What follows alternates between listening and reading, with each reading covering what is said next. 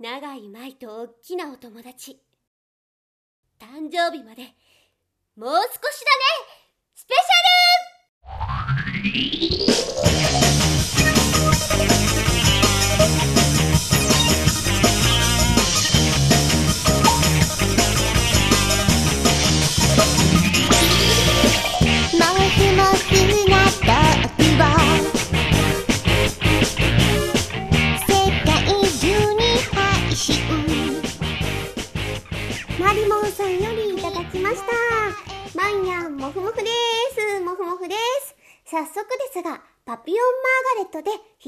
技の決め台詞をお願いいたします。といただきました。ということで、パピオンマーガレットだったかな？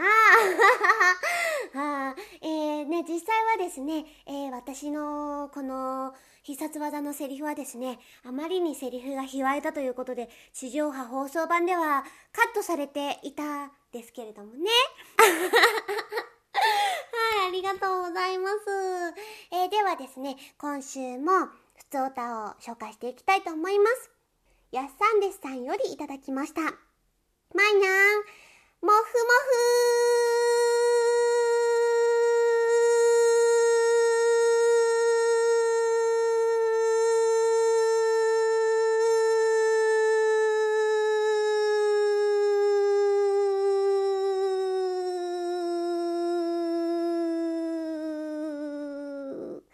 です。息が続くまで。はい。おーです。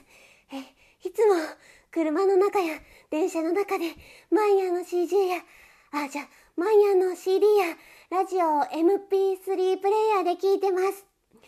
朝の通勤電車で座れるので寝ていて途中乗り換えがあるので MP3 プレイヤーのタイマーを設定しています。そのタイマーの音源を長い前おしゃべり CD にしていたのです。設定通り時間になってマニアのお歌が聞こえてきましたが、とっても安らかな気持ちになってしまい、再び歌うと。気がついたら乗り過ごして遅刻してしまいました。それからはタイマーの音源をジャンプにしてます。おかげで元気よく起きられてます。といただきました。ありがとうございます。でや、でや、でや。えー、ありがとうございます。移動中聞いてくれているのですね。嬉しいですね。じゃあ、なんか、あの、起きろっていう音源を取っときましょうかね。はい。起きろ乗り換えだよ？なんだこれ まあいいや。これで、あの、切り取ったりとかできるのかな？あの、できたら使ってください。はい、ありがとうございます。ひろしさんよりいただきました。まいにゃん、もふもふ、もふもふ、あれ、お嬢様って呼ばなくなったね。えー、萌えって何ですか？実は A&D ナイツが始まった時に、たまたまマイニャンとナオちゃんのことを知って、それまで最近のアニメとかは全く見ていませんでした。そうなんだ。だから、マイニャンとナオちゃん、秋葉原の文化についてネットなどで調べながらメールを送っていました。なので、未だに萌えがどんな意味かつかめません。萌えについてプロの意見を聞かせてください。もふもふといただきました。ありがとうございます。私別にあの、萌えがプロじゃないですよ。萌え。萌えか。なんだろう。なんかこう、うひょーっていう、なんか内側から湧き起こるリビドーみたいな、そんな感じかな。萌え。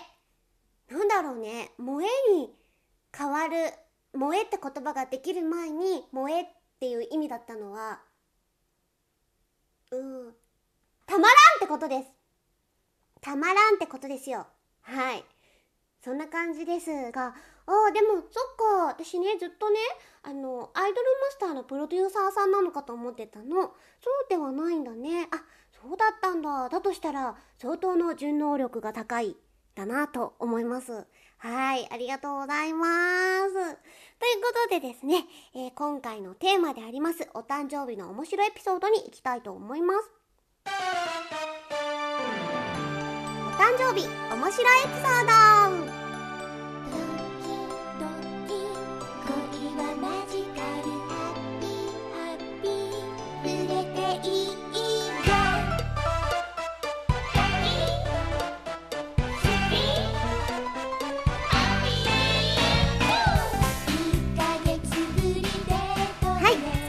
紹介します。カレーの王子様よりいただきました。自分は子供の頃から大人になった今まで毎年欠かさず誕生日にはカレーを食べます。お店のカレーよりも家で作るスタンダードなカレーが好きです。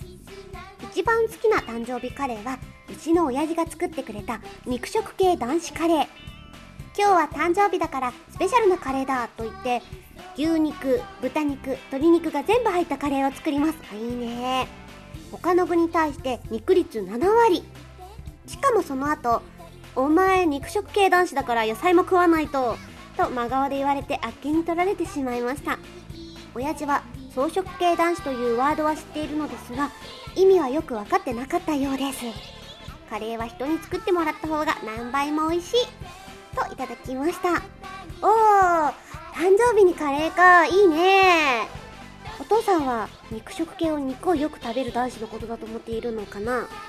それともあのー、こう血気盛んなビビドがある男子のことを示しているのかちょっとわからないんですけれどもちなみにこのメールを見て長い思い出したんですけれども誕生日と全然関係ないんですけれどもうちの父がですね親戚とか集まった時にあの成人男子のえ、いとこたちにですね、え大人だから必要だよねとね自分の家の商品を配っていたんですけれども、えー、長井の実家は何屋さんかというとレンタルビデオショップビデオ ABC というお店をやっておりましてですね、ま、何を配っていたか想像ができると思いますが、えー、大人なビデオを配っていました。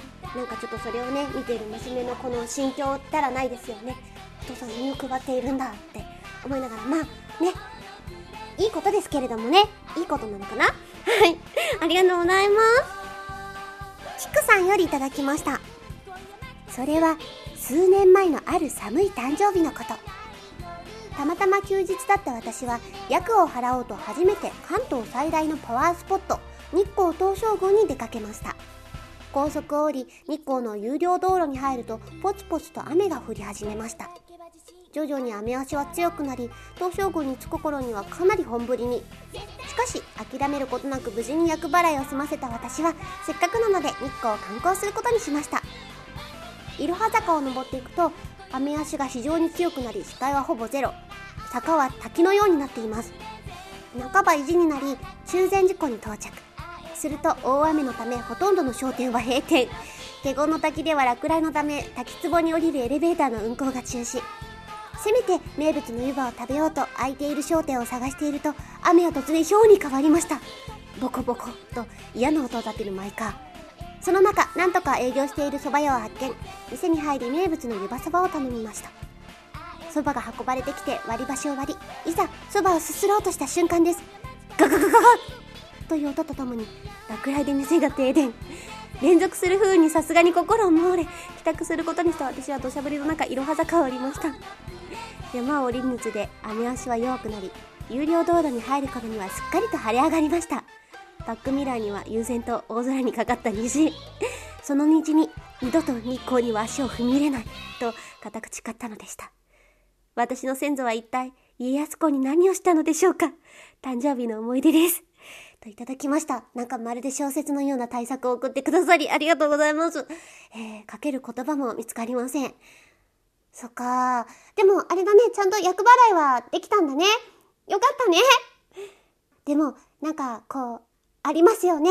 こう、なぜか、重なってしまうみたいなね。はい。これはかなり、あの、あの、インパクトの強い、え、誕生日の思い出でした。はい。ありがとうございます。おこれ、ここで読むべきだったんだね。えー、長い、あの、先週フライングをしてしまったようなんですけれども、えー、まあ、いいですね。しれっと読もうと思います。アギー刑事さんより、お嬢様、こんにちは、こんにちは。先日、12月1日は僕の誕生日でした。そう、ちょうどこの番組の更新日のはずの水曜日だったんです。実はこの番組が水曜日なのを見越してコーナーを提案したんですが、当日がまさかのお休みで見事に計算を裏切られました。え、年ですか？キャプテン翼世代ってことにしといてください。といただきました。デジャブって思った方、ごめんなさい。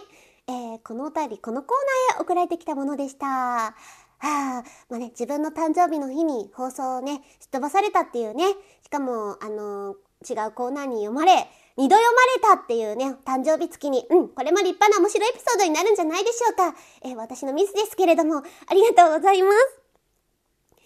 えそしてですね、ニューヨークシティさんよりこんなご報告をいただきました。マイヤーの誕生日12月28日を調べてみたら、ディスクジョッキーの日、身体検査の日、シネマトグラフィーの日でした。シネマトグラフィーの日というのは、1895年の12月28日に世界で初めて映画が商業公開された日だそうです。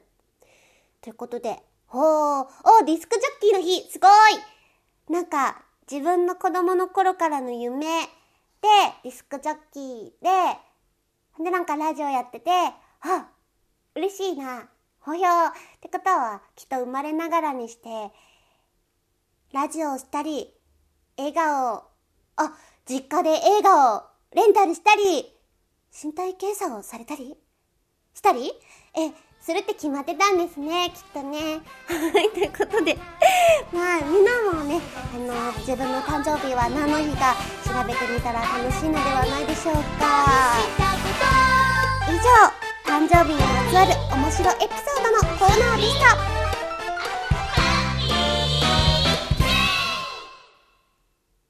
次回12月22日は最終回です。番組ではお便りを募集しています。ふつおた、番組を聞いての感想、オープニングで演じてほしいキャラクター、今年一番感銘を受けた作品、これまだ一個も来てませんので、えー、よろしくお願いします。お便りの締め切りは12月19日です。それではまた次回も聞いてくださいね。長井舞でした。私の子供時代に起こった実話です負けない負けない負けないもん家族で群馬の森という場所に行って遊んでいたらポニーにいきなり蹴られました。負けない負けない負けないもん。子供の頃にアンバサドリンクと間違えて白いワックスを飲んじゃったことがあります。負けない負けない負けないもん。朝学校へ行ったら私の下駄箱に職員用のスリッパが入っていました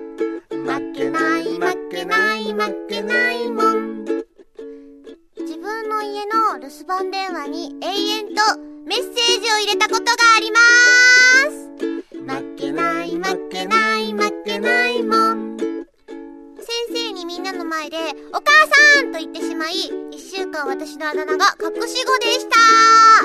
負けない、負けない、負けないもん。授業中に校庭を犬が激しく走っていて、よく見たら、うちのポチでした。負けない、負けない、負けないもん。皆さん、おやつって食べてましたよね。うちのおやつはなんと、きゅうりでした。負けない負けない負けないもん